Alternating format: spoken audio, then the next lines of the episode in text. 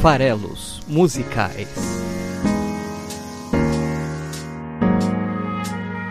Fala aí, meu povo que gosta de música. Aqui é o Paulo Vieira Milreu, o Paulo Farelos, para mais um episódio dos Farelos Musicais, o podcast de análise de letras de músicas do site esfarelado.com.br. Vamos lá, mais um episódio, o ano chegando ao fim.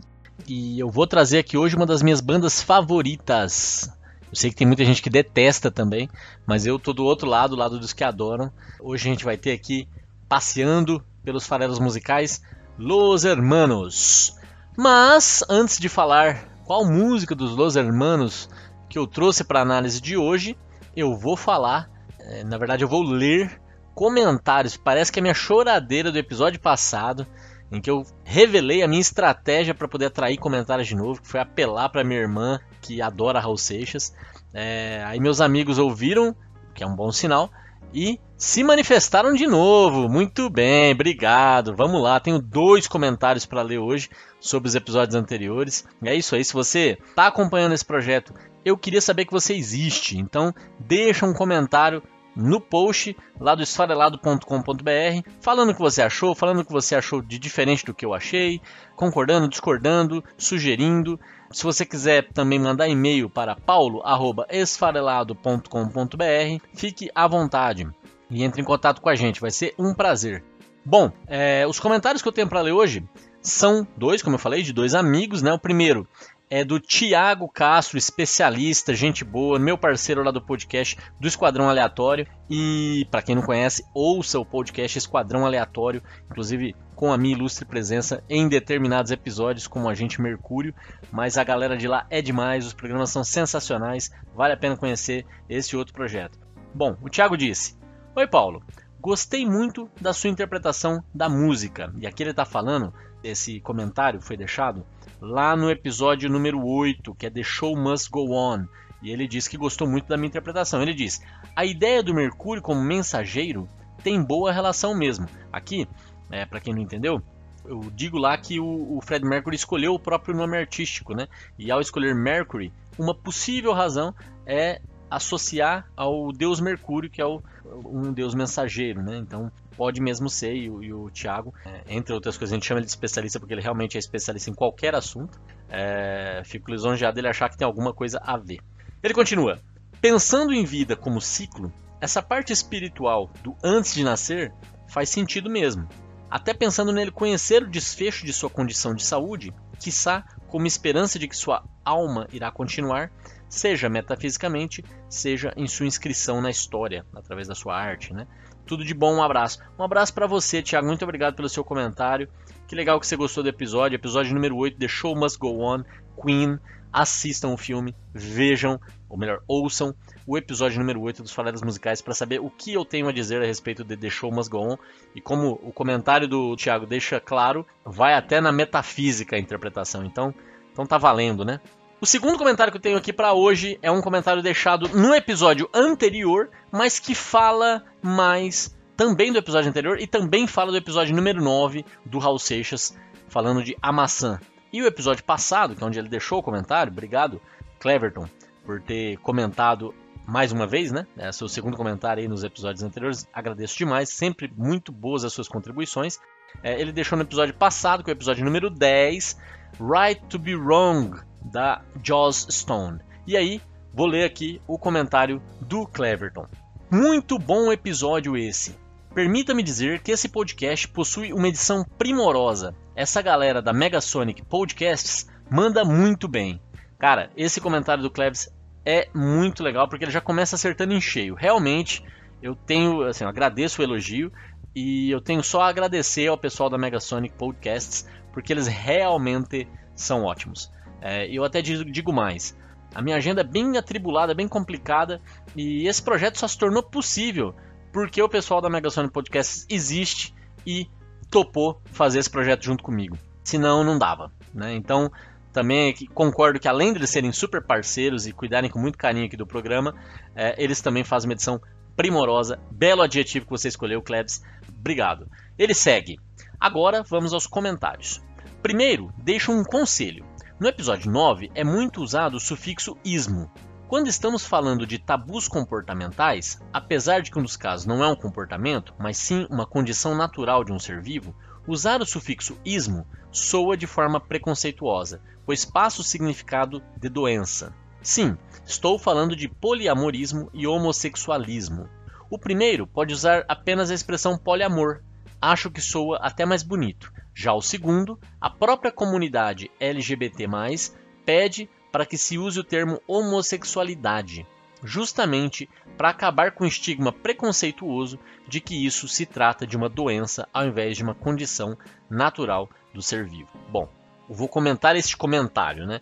É, primeiro, eu, eu realmente estava alienado quanto a, a, essa questão, como diria o outro, de que o, o sufixo ismo ele remete à doença e por conta disso não deveria ser usado nesses casos. Então, assim, para mim foi até uma novidade, confesso, não sabia. Usei totalmente de forma despretensiosa nesse sentido de usar de forma pejorativa, até porque eu concordo com o próprio Cleves aqui e com é, essa questão de que trata-se de uma condição natural do ser vivo, não é uma escolha, não é uma opção sexual. Esse é outro ponto que até já foi debatido, né?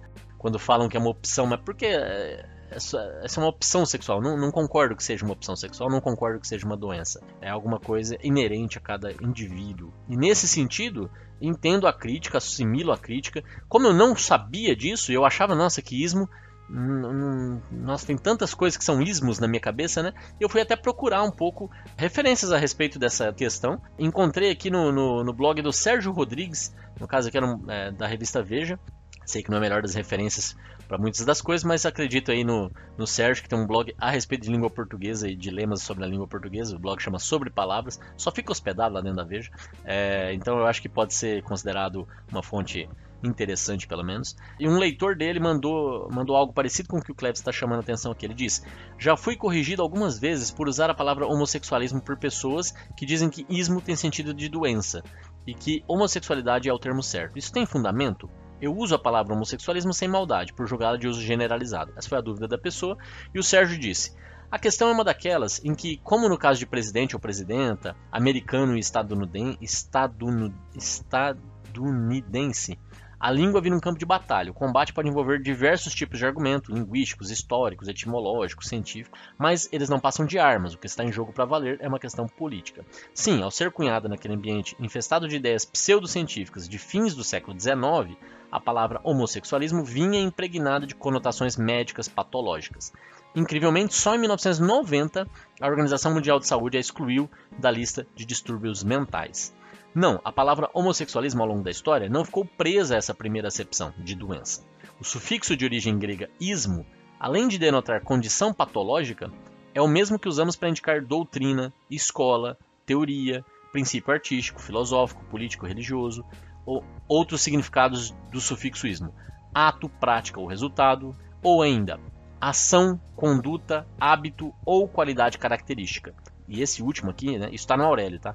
Esse último, ação, conduta, hábito ou qualidade característica, para mim tá ok com relação ao homossexualismo, né? não tem mais a ver com doença. Mas uma das concepções do ismo pode sim ser associada à doença, então vai aí, pelo que eu entendi dessa resposta, e até pelo que está dito no dicionário, que as duas coisas são possíveis, porque essa conotação para a doença não é obrigatória, tem outros significados possíveis. Né? E aí o blogueiro continua.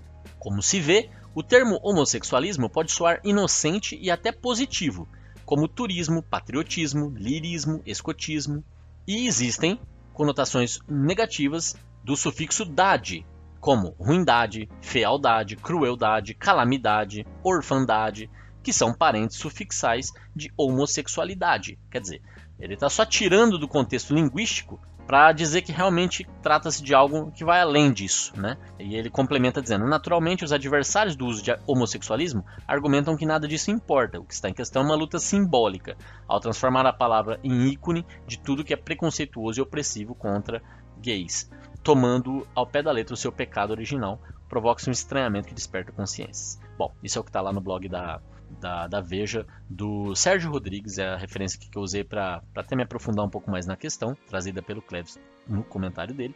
E daqui para frente eu vou procurar me policiar para usar homossexualidade. Eu acho que essa polêmica é fácil de ser evitada e eu tô totalmente a favor desta pauta. Bom, voltando agora para os comentários de Cleves. Ele diz: Já sobre os concertos, quero dividir uma experiência que para mim tem sido bastante prazerosa.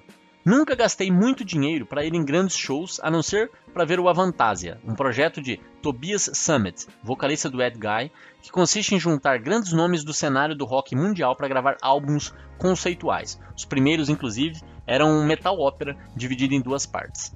Pois bem, fora isso, eu tenho preferido apresentações musicais de baixa renda, principalmente as apresentações gratuitas do Sesc aqui na cidade, ou mesmo alguns concertos bem conceituais cujo ingresso não passa de 20 reais. Além de bons espetáculos, o público tem se mostrado bem mais respeitoso e apreciador do que a galera que vai em grandes espetáculos. Imagino que isso se dê pelo fato de que as pessoas nesses casos vão muito mais pelo status de estar aí e querer mostrar isso para todo mundo, enaltecendo o show que é a vida, do que apreciar boa música de fato. E aí quando ele diz o show que é a vida, ele coloca entre parênteses: Olha o elo com o episódio 8 aí, que é o The Show Must Go On, que na minha defesa o show é a vida, né? Então olha a referência do Dr. Klebs. E aí, quanto ao que ele está falando sobre as experiências nos concertos que eu até relatei no episódio anterior, realmente têm sido catastróficas, né? Eu até tomei uma decisão drástica de não ir mais a shows em que eu tenho que ficar em pé no próximo ano. Eu sou velho, eu sei, eu admito, mas é porque quando você vai a espetáculos em pé, em geral você está indo em espetáculos menores, espetáculos talvez em teatros, talvez um pouco até maiores, mas em teatros, onde a diferença está no público. Não é o fato de eu não aguentar mais ficar em pé, eu não aguentar mais ficar em pé ouvindo gente conversando, ouvindo vendo celulares levantados. Isso me irrita profundamente. Mas eu concordo com o Klebs quando ele diz que há alternativas em que o público tem outro comportamento e ele tem toda a razão. Espetáculos gratuitos, a pessoa em geral está indo porque ela curte aquela música curiosamente, né? É, espetáculos é, com menos hype, onde o estar lá não vai te distanciar tanto ou te destacar tanto dos seus amigos, que pode ser sim um fator de várias dessas pessoas irem lá. Eu não entendo outro fator que não seja esse, porque as pessoas não estão ouvindo a porcaria da música. Então, é, isso para mim não faz o menor sentido eu acho que o Klebs está no rumo certo aqui. Até para é, compartilhar um outro é, ponto a respeito de, de, shows, né? Uma coisa que eu já penso há bastante tempo, tem até um post no Esfarelado a respeito disso, um post lá de 2013, alguma coisa assim, que eu escrevo o seguinte: é, diferente de outros tipos de espetáculo, por exemplo, cinema, é muito comum no cinema, por exemplo, você assistir um filme que você tem poucas referências ou que você não sabe quase nada da história. Né? Então, é uma coisa que você se sujeita a descobrir na hora. Já música, e principalmente falando de música ao vivo, é uma coisa que a gente é muito mais seletivo em geral, as pessoas. É, você só vai em artistas que você já gosta e gosta muito. Talvez porque o valor ali de, de, de ingresso seja um pouco maior, mas é, a experiência do Cleves é muito positiva nesse sentido. Ele vai para descobrir. É, e eu já fiz isso e continuo fazendo muito isso e é geralmente muito, muito bom. Recomendo demais essa prática. Vá assistir música ao vivo, mesmo que você não faça ideia do que você vai ouvir. É bom, você vai descobrir coisas novas, vai quebrar vários preconceitos. Assista. E música ao vivo é totalmente diferente de música ouvida de gravação. Ver a, a. É como teatro e cinema, de certa forma, né? Ver a, a arte sendo feita ali na tua frente, interagir de alguma forma com aquilo, muda totalmente a experiência. Bom, mas o comentário do Cleves não terminou ainda. Ele ainda diz: É isso. Acho que acabei falando demais e isso vai me dar trabalho na hora de editar. Estou no aguardo do próximo episódio e deixo aqui uma recomendação de banda para aparecer nos farelos musicais. Procure a banda Coronel Pacheco. É um grupo autoral de São Paulo que eu descobri nesses shows gratuitos do Sesc. Vale muito a pena. E aí terminou. Bom, quando ele diz aqui que vai dar muito trabalho na hora de editar, é problema seu, né, Cleves? Que vai dar muito trabalho na hora de editar. E eu ainda aproveitei para fazer várias inserções no seu comentário para ficar ainda mais trabalhoso e ainda mais longo o episódio. E eu não tô nem aí. Essa é que é a moral da história. Mas lógico que sim, vou ouvir a sua recomendação de Coronel Pacheco. Fica aqui também a dica para quem estiver ouvindo a gente. Ouçam Coronel Pacheco e descubram sem ter que ir ao Sesc gratuitamente para saber que Coronel Pacheco existe. Quem sabe eu penso muito em trazer para cá, sim, é uma das propostas do Farelas Musicais, né? Servir como curadoria, ou seja, apresentar artistas e canções novas para muita gente. É muito legal quando eu trago alguns artistas aqui. Em geral, não estou trazendo. Talvez Queen foi a. Queen e Raul Seixas agora. Eu estou começando a entrar numa vibe. Agora com Los Hermanos também, né? Numa vibe de artistas com muito mais renome, né? Mas eu gosto muito de trazer também as coisas mais alternativas, independentes e menores para apresentar, né? Eu gosto de fazer isso na minha vida, é por isso que eu estou fazendo aqui também nesse projeto de podcast. Bom, vamos então falar de Los Hermanos. eu tomei a decisão de no ano que vem não assistir mais é, shows e grandes shows, e aí o Los Hermanos resgata a formação e diz que vai fazer tour no Brasil no ano que vem. E eu sou fã de Los Hermanos, como eu já antecipei. E aí eu tive que já quebrar minha promessa e comprar ingresso e já vou assistir Los Hermanos em maio do ano que vem aqui em São Paulo.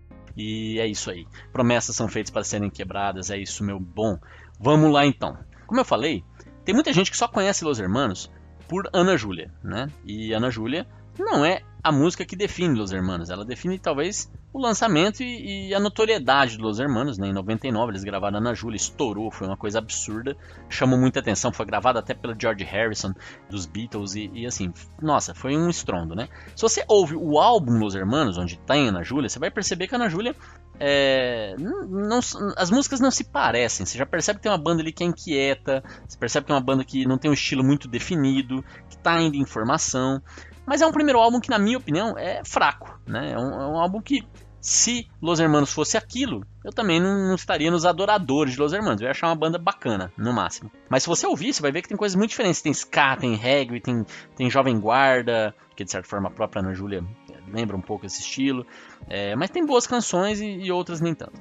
Dois anos depois, Fica claro que Los Hermanos e o primeiro álbum, né? Los Hermanos, o primeiro álbum e Ana Júlia foram uma exceção no que a banda queria fazer. Eles aproveitaram a notoriedade do primeiro álbum e foram para outro rumo, né? O que ficou até caracterizado no próprio nome do álbum, né? Que é o bloco do eu sozinho. É, então me parece uma rebeldia, né? Esse segundo álbum já começa a trazer elementos mais de MPB, é, músicas muito mais bem trabalhadas, letras mais interessantes. É, mas tinham coisas que ainda lembravam um pouco o primeiro trabalho, como a Flor, é, mas já começava a aparecer Veja Bem Meu Bem, Sentimental, que tem mais a ver com o que Los Hermanos foi se tornando. E ali teve essa conexão, né? O Bloco do Eu Sozinho chamou atenção e criou um outro público. Quebrou um pouco o público de Ana Júlia, que foi ouvir o álbum querendo mais Ana Júlia, e sedimentou um novo tipo de interesse, né? Que foi para mim, aí esse álbum é, foi de 2001, em 2003 eles lançaram para mim o, o, que é o, o auge da carreira dos Los Hermanos, que é o álbum Ventura, que é um álbum absurdamente bom, absurdamente bom. Praticamente todas as músicas do Ventura são boas, salvo uma ou duas exceções, é um álbum com 15 canções. Dentro desse álbum tem hits como O Vencedor, Tá Bom, Último Romance, De Onde Vem a Calma e O Cara Estranho, né, que era o single da, do álbum e tal. E assim, é, é realmente muito bom. E, e, é uma música que fala muito de cotidiano, às vezes, que tem fala sobre relacionamento, mas de uma forma muito intimista. Tem ali, aí claramente uma pegada ou de rock, ou de samba, ou de MPB. A coisa foi tomando mais forma. Ela não, ela não é tão distante assim do bloco do Eu Sozinho. É uma continuidade. E dois anos depois eles lançam o que foi o último álbum de estúdio deles até aqui, que é o álbum 4, né? O quarto álbum, que tem o nome 4. 4 para ser super, super minimalista. E aí esse álbum praticamente não tem concessão. É um álbum de MPB, né? É praticamente inteiro de MPB. E aí realmente ficou claro que o caminho que eles estavam seguindo, se você compara quatro, se você ouve quatro, e se você ouve Los Hermanos, que foi o primeiro álbum, você não diz que é a mesma banda. São coisas muito diferentes, né? E aí eles pararam. Em 2005 eles não gravaram mais nada novo e de vez em quando eles se reúnem para fazer turnês curtas, longas e apresentações especiais. E é o que vai acontecer no ano que vem. Para quem tiver oportunidade, já compre os ingressos que já estão à venda. É muito bom Los Hermanos ao vivo. Eu já vi duas vezes na última vez que eles se reuniram e nossa, apesar de ter gente falando bobagem perto de mim, eu curti demais o show. A música que eu escolhi para hoje é a música do álbum 4, é o hit do álbum 4. O álbum não foi muito bem recebido, mas ele deixou essa música que chamou muita atenção, que é a música que eu vou falar hoje, chama-se O Vento.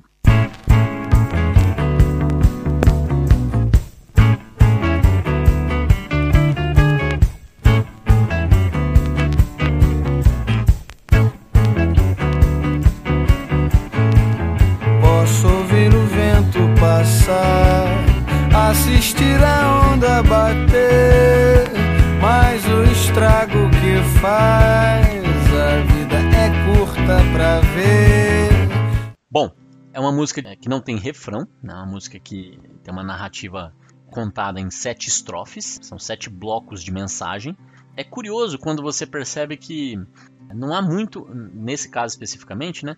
As estrofes elas, elas não conversam muito uma com a outra, apesar de ter elementos que se repetem, como o próprio vento, a palavra o vento, ela aparece aqui e ali, Mas como você tem um lirismo, como você tem poesia, né? Na hora de mostrar as ideias, não fica muito clara a coesão da coisa, do que, que ele está falando, né? Então, se você pega uma estrofe e analisa a estrofe separadamente, você pode dar uma interpretação, mas às vezes quando você tenta juntar isso com o restante da canção, é, a coisa não faz tanto sentido, pelo menos não de forma tão fácil. E isso é muito interessante porque quando você percebe a reação dos fãs dessa música, ela chamou muita atenção, é, as pessoas gostam muito de trechos dessa música, porque ela tem passagens muito legais. De jogo de palavras, de frases de efeito. Mas do que, que ela está falando no final das contas? Né? Então, por mais que as partes possam ser apreciadas né, separadamente, eu gosto muito de pensar que existe uma narrativa, que eu estou falando de alguma coisa né, coesa. E nesse caso, eu tenho a forte impressão de que ele está falando sobre Primeiro, né? Eu acho que os Los Hermanos, a banda e os compositores principais, que eram o Amarante e o Camilo, eles eram, de alguma forma, eles acreditavam em vida depois da morte, eles acreditavam em conceito talvez de ressurreição, talvez eles eram uma corrente espírita ou qualquer coisa desse tipo. E isso, a impressão que eu tenho, isso não é um fato, não sei, não, não posso afirmar, mas é a impressão que eu tenho ouvindo algumas canções algumas ideias que eles trazem nas letras. É, o cara estranho para mim, o cara estranho é uma música sobre alguém que está chegando na Terra reencarnado, né? Alguém que está reencarnando. Eu vou até falar disso no episódio futuro. O Vento que é a, a, a canção de hoje, para mim também fala um pouco sobre essa ideia, esse conceito de vida, de ressurreição, de, de, de, ressurreição não, né? Reencarnações, né? Várias vidas, a gente viver várias vidas, uma alma eterna que vive várias vidas, né? Me parece que tem um pouco dessa ideia aqui. Em um determinado trecho é explícito, ele fala disso explicitamente, mas eu acho que dá para levar isso para a música toda, né? Acredito que sim.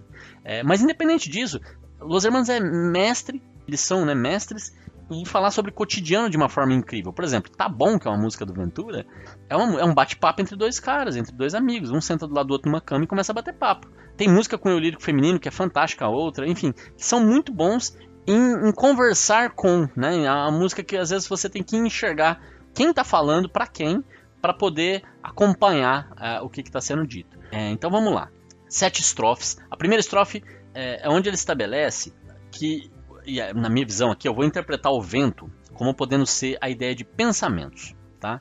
Ele diz: Posso ouvir o vento passar, assistir a onda bater, mas o estrago que faz, a vida é curta para ver. Aqui tem é, palavras que lembram de sentidos, né? Ouvir, assistir, ver, dá o mesmo sentido, mas pode ser no sentido que a vida é curta para ver, pode ser no sentido de experimentar, é, experimentar aí com todos os sentidos. Então, quando você está falando de ouvir o vento passar, assistir a onda bater, está é, tá falando das sensações, você está falando, de novo, é um assunto que eu gosto muito e, e, ele é recorrente aqui, porque são as minhas interpretações, mas é a questão da vida, né? A experiência de viver. Você percebe ela através dos seus sentidos e do seu pensamento, né? Então, você tem os efeitos físicos do que você percebe. Então, quando você fala assim, pode ouvir o vento passar, e pode assistir a onda bater, que é o efeito do vento passando, né?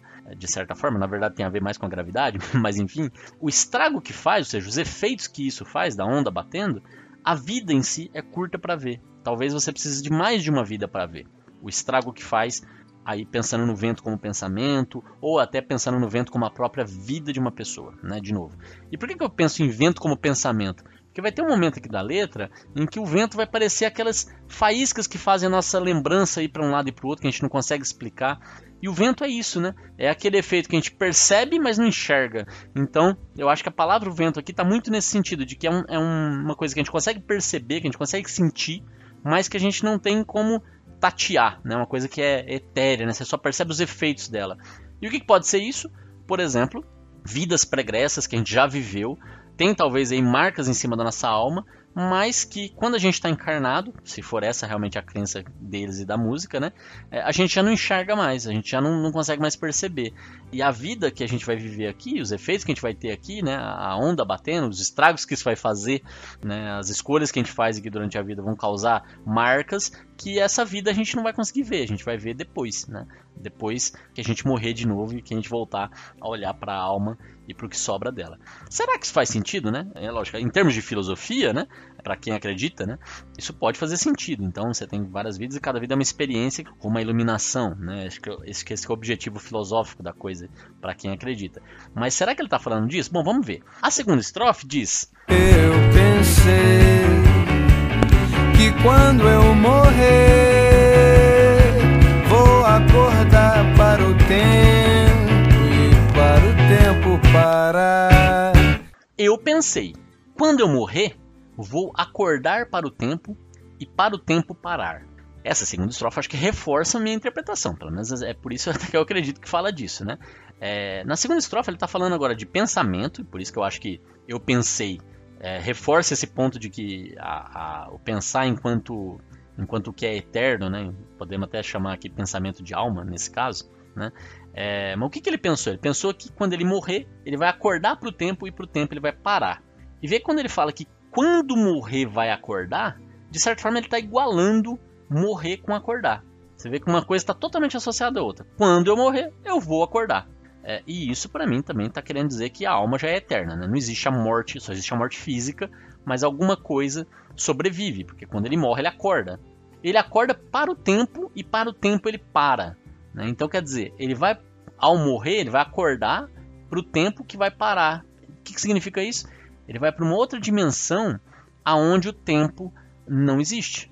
Né? Então ele vai para uma outra dimensão onde o tempo não passa, onde o tempo está parado, onde o tempo é eterno, digamos assim, e ele não sente os efeitos do tempo. Isso inclusive me fez lembrar do filme do Nolan, é, Interestelar, é um filme muito bom, com o Matthew McConaughey e a Jessica Chastain.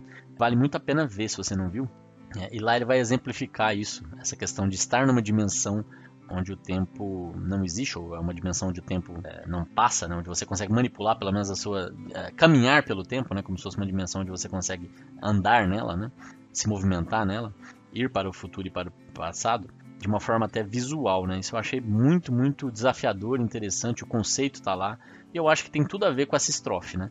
Vou acordar para o tempo e para o tempo parar. Quando? Quando eu morrer. Tá aí, é uma sequência, acho que consegui que dar uma, algum tipo de coesão para isso. E aí vem a terceira estrofe que diz: Um século, um mês, três vidas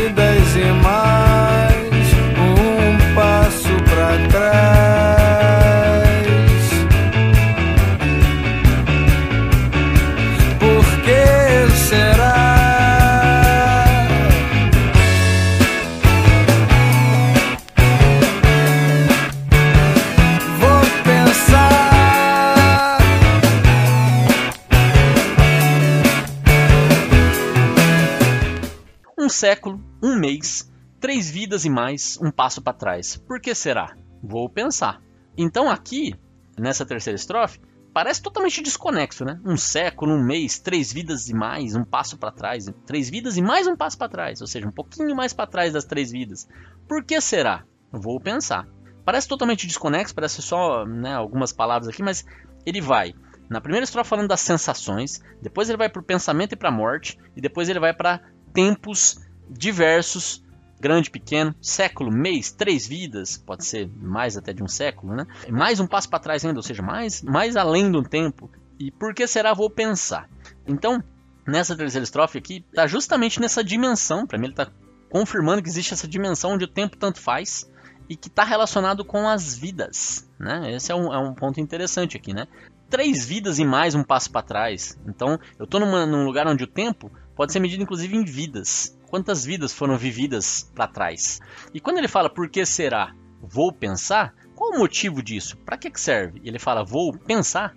O pensar de novo para mim tem a ver com o vento, tem a ver com a vida. Quando você vai pensar, você vai experimentar uma vida, você vai refletir a respeito, você vai estar encarnado tomando decisões e marcando a sua alma nessa passagem, marcando esse pensamento que é você experimentar uma vida terrena aqui nesse caso, né? Estou viajando aqui, tá? Não, não se incomodem, mas é, enfim, é uma possibilidade de interpretação para essa maluquice aqui. Quarta estrofe. Como pode alguém sonhar o que é impossível saber? Não te dizer o que eu penso já é pensar em dizer.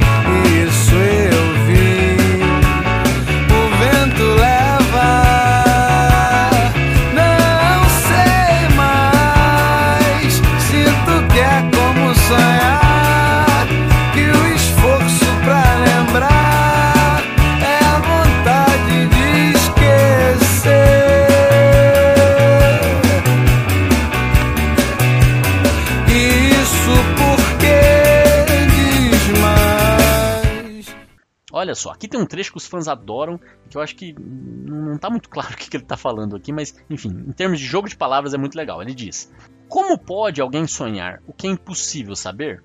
Não te dizer o que eu penso já é pensar em dizer. E isso eu vi, o vento leva. Não sei mais, sinto que é como sonhar, que o esforço para lembrar é a vontade de esquecer. E isso por quê? Diz mais. Que trecho que os fãs adoram, esse trecho. Não te dizer o que eu penso já é pensar em dizer. E realmente, né? Quando eu estou é, refletindo, né? Quando meu pensamento está ativo a respeito de algo que eu, que eu quero ou não quero dizer, quando eu estou pensando a respeito se eu devo ou não devo dizer, fazer, eu já estou pensando, eu já estou pensando em dizer, né? Então, perfeita a, a, lógica aqui, né? E ele diz, e isso eu vi, o vento leva.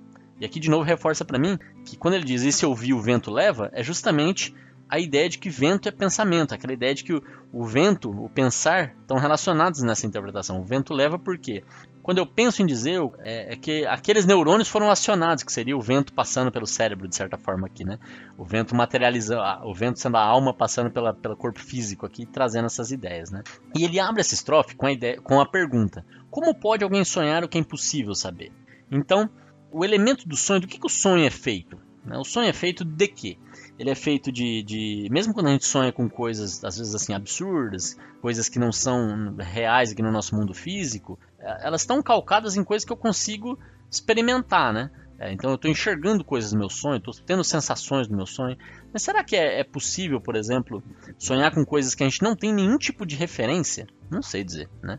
Ele está se perguntando aqui, como pode alguém sonhar o que é impossível saber? Mas sabe o que é impossível saber realmente? É impossível saber realmente sobre o passado e o futuro, né? Dependendo do caso. É impossível saber sobre o futuro, principalmente. Então, como pode alguém sonhar o que é impossível saber? Como, como é possível, por exemplo, alguém sonhar com o futuro ou com o que vai acontecer? Eu acho que ele está falando um pouco disso, de o que é impossível saber realmente, talvez está menos para referências que a gente tenha e que a gente no sonho alcance, e mais com relação ao futuro, porque ele está falando de tempo o tempo todo nessa canção. Então, eu acho que ele está falando que o que é impossível saber é o nosso destino, o nosso futuro.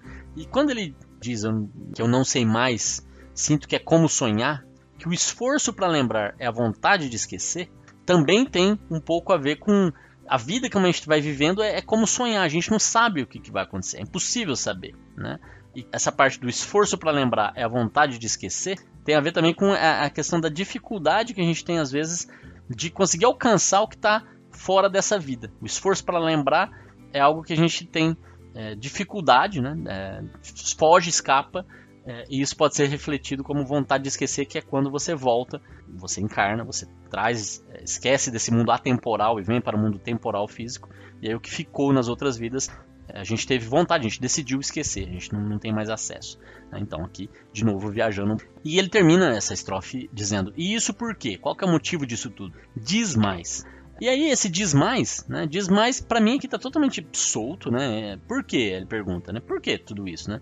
Diz mais. Dizer é justamente viver. É, é, é quando você volta para o mundo dos sentidos, né? Você tá aqui é, vivendo, explicando, tomando decisões, se comunicando. Então, isso por quê?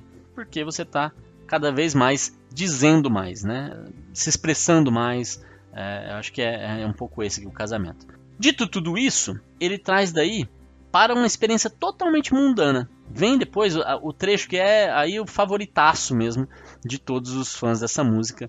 É, e é realmente é, é, a minha também estrofe favorita da música. Que você pode olhar ela independente, como eu falei, e desconectar ela de todo o resto. E ela vai fazer sentido e vai fazer talvez você cantar junto com ele no show, mas ignorando todo o resto que vem antes e depois disso. Que é um trecho em que ele fala aí sim de relacionamento que ele fala sobre um relacionamento um com o outro, sobre provavelmente um relacionamento amoroso, de qualquer forma que seja, né? É, mas com, com, uma escolha de palavras que funciona, num momento da música que tem apelo, a música tem várias alternâncias também rítmicas de, de instrumentos, eles vêm e vão, é, e quando chega aqui, a gente está realmente preparado para ouvir e falar sobre sobre amor, sobre vida, sobre relacionamento.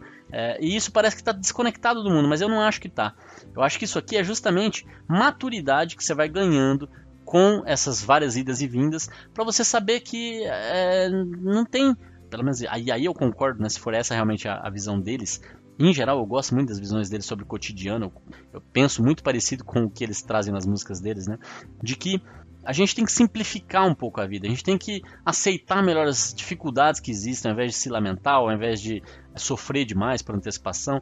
A gente tem que buscar simplicidade, tomar decisões mais simples, conviver com pessoas que não dificultam tanto, é, tentar simplificar com elas para que seja cada vez mais simples a forma como a gente passa por aqui, né, por essa encarnação, por essa vida. E ele diz o seguinte, nessa que é a estrofe favorita de muita gente, inclusive eu próprio. Se a gente já não sabe mais rir um do outro, meu bem, então o que resta é chorar e talvez se tem que durar. Venha nascido amor, vento de lágrimas. Ele diz: Se a gente já não sabe mais rir um do outro, meu bem, então o que resta é chorar.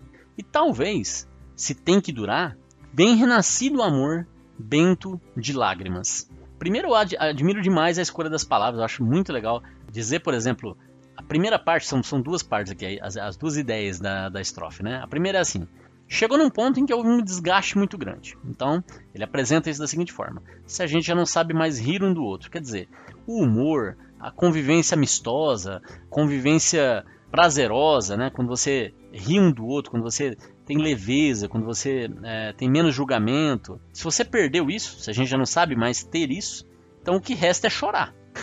então, é engraçado porque é, é, óbvio, né? Se você já não sabe mais rir um do outro, mas rir um do outro eu acho que vai num contexto muito mais amplo. O que, que significa rir um do outro, né? Mas o que resta se você não consegue mais rir é chorar, ou seja, é se lamentar, é, é entender que não funciona mais, é o choro aí no sentido de talvez de fim, né? É o choro no sentido de isso faz mal, né? Mas ele fala talvez se tem que durar, ou seja, se as pessoas, apesar de não estarem mais conseguindo rir um do outro, se já estarem no processo de chorar, de se lamentar, de estarem tristes a respeito, é, mas se tem que durar, se por algum motivo vocês acreditam que ainda pode ser diferente, se vocês ainda acreditam que, né, as, as duas pessoas ainda acreditam que é, existe futuro, que tem que durar no sentido de que pode dar certo, ele conclui dizendo: vem renascido o amor bento de lágrimas. E a palavra bento aqui ela casa muito bem, ela é pouco usada, é uma palavra muito pouco comum, mas abençoado pelas lágrimas do choro para que essas lágrimas que você chorou estejam abençoadas, trazendo você de volta, provavelmente, possivelmente, para o amor, que vem renascido. E aí ele usa a palavra renascido, e eu acho que, de novo, escolha de palavras não é fortuita. É, o renascido aqui possivelmente confirma o meu ponto de que essa música trata sim de várias vidas e de nascer e renascer e renascer. Porque numa poesia as palavras não são aleatórias, né? Então ele traz renascido aqui e eu acho que isso de alguma forma define, ajuda a definir a temática da canção. Se isso ainda não está explícito, né? Se tudo que eu falei aqui talvez não seja convincente de que ele está falando sobre isso, é, vem a penúltima estrofe dizendo: Um século três, se as vidas atrás são parte de nós.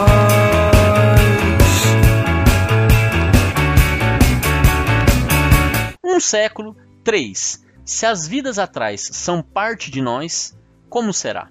Agora ficou explícito. Né? Então, nesse, nessa estrofe, ele está de novo resgatando a ideia de um século, três séculos, ou seja, o tempo que passa e das vidas que passam. E ele fala: se as vidas atrás são parte de nós, como será? Aqui ficou explícito, né? As vidas passadas são parte de nós. Quer dizer, a gente vive várias vidas. Né? Aqui agora eu acho que não tem muito o que argumentar. Se você considera que cada estrofe está totalmente independente, essa está relacionado um pouquinho com aquela terceira estrofe em que ele diz um século, um mês, três vidas e mais um passo para trás, porque será? Vou pensar. E aí eu acho que vai além. Se essa está relacionada com aquela, por conta de uso de palavras iguais e ideias iguais, eu acho que todo o resto tem a ver, e por conta disso eu acho que a música toda é a respeito disso, da nossa experiência em várias vidas e que o vento tem um pouco a ver com isso, essa busca pela iluminação. Bom, para concluir, ele traz traz a, a, a última estrofe que diz: O vento vai dizer lento que virá, e se chover demais, a gente vai saber claro de um trovão. Se alguém depois sorrir em paz, de... o vento vai dizer lento o que virá, e se chover demais, a gente vai saber claro de um trovão, se alguém depois sorrir em paz só de encontrar. De novo, poesia, né? é, é, difícil de interpretar, é difícil de dizer exatamente o que está dizendo, não tem nada de explícito nessa, nessa, nesse trecho, nessa estrofe. Mas, de novo, o vento vai dizer lento o que virá, o vento é cada encarnação, é cada vida, é cada experiência terrena. Então ele vai ser lento para revelar o que quer que, que ele queira dizer, porque ele vai depender de várias passagens, de várias ventanias, né? Aí ele diz: se chover demais, a gente vai saber. E aqui eu acho que o chover demais, é é, a chuva, não está muito claro o que, que significa aqui, mas é, o agente vai saber, quer dizer, a chuva já é um elemento perceptível, né? É, é, quando acontecer é, uma coisa maior do que o vento, mais perceptível do que o vento, a gente percebe. E, e isso pode ser a gente, não é eu, né? É uma coisa que realmente chama atenção é, de mais do que uma pessoa. A gente vai saber, as pessoas vão saber se chover demais. Então, se chover demais pode ser qualquer, acho que grande transformação que, que uh, as pessoas possam passar, o mundo aqui possa sofrer, né? E aí no final, né, essas últimas, os últimos quatro versos, eu acho que vai justamente na linha da eliminação. Se ele realmente está falando de vivermos várias vidas, é, essas vidas fazem parte de nós, é, e a gente tem que aprender aqui com as decisões que a gente toma a rir mais um do outro, a se curar com as lágrimas, a, a, ou seja, a aprender com o sofrimento, a ver esse amor ser renascido dentro de lágrimas e tal, essas ideias que ele está trazendo, é, vão nos guiar para o quê? Para a iluminação. E o que, que significa iluminação se ele está usando vento, chuva é, como elementos de figuração, elementos figurativos para falar a respeito de pensamento, de vida, de experiências. O, o, o, relâmpago, o trovão, né, são elementos que podem ser usados para isso. Ele diz claro de um trovão, ou seja, luz, trovão. É para mim, de novo, tudo a ver, né? E aí ele diz esse, essa iluminação, alguém depois vai sorrir em paz só de encontrar. Quer dizer, é isso que a gente está buscando, né? Só de encontrar eu vou sorrir em paz esse claro de um trovão, né? essa claridade, essa luz. É isso. Bom, por curiosidade, aí eu não, realmente eu estou pirando é, nessa interpretação, mas essa interpretação não, não, é de agora, né? Eu já penso isso ouvindo essa música desde 2005 e, e em vários momentos eu comecei a, a refletir, ouvindo e, e, comecei a ter essa, essa essa impressão que essa música é a respeito disso, né? E daí eu fui aos poucos construindo essa, essa viagem que eu apresentei aqui nesse episódio. Mas curiosamente hoje eu estava ouvindo para gravar o episódio e eu notei uma coisa muito engraçada.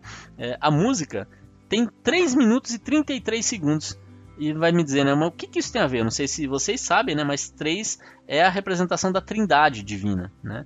Então, 333 é o número de Deus. Né? É o número que representa, assim como 666 é o número da besta, né? Que é o dobro, né? É, é, é, é o, digamos, é, é, o contraponto disso. O 333 é o número de Deus. E será que é coincidência se eles estiverem realmente falando de algo divino que seria as nossas vidas, é, a nossa centelha divina que é eterna, nossas almas e tal, que a música tenha 3 minutos e 33 segundos exatamente? Eu acho que é coincidência, mas fica a curiosidade. Jamais saberemos, provavelmente. Bom, era isso o episódio de hoje. Ficou grande, espero que vocês tenham gostado. Semana que vem tem mais. Se vocês querem contribuir, ajudem a divulgar. Falem com seus amigos que gostam de música, que gostam de interpretação de música, que gostam de poesia. É, ajuda a divulgar o projeto, compartilha. É, ele é sempre publicado lá no Facebook. Lá no Facebook você procura por Esfarelado, né? Que é o nome do meu site. É, e você pode curtir a página do Esfarelado e lá sempre vai sair os episódios novos republicados. Você pode ajudar a compartilhar por lá. E também está no Spotify como podcast. Seguir lá no Spotify também vai fazer com que você lembre de ouvir. Tem também o feed lá no post, se você quiser acrescentar nos seus agregadores. É, então, assim, não é difícil de acompanhar toda quinta-feira episódio novo dos Farelos Musicais. Agradeço muito, abraços e até a próxima.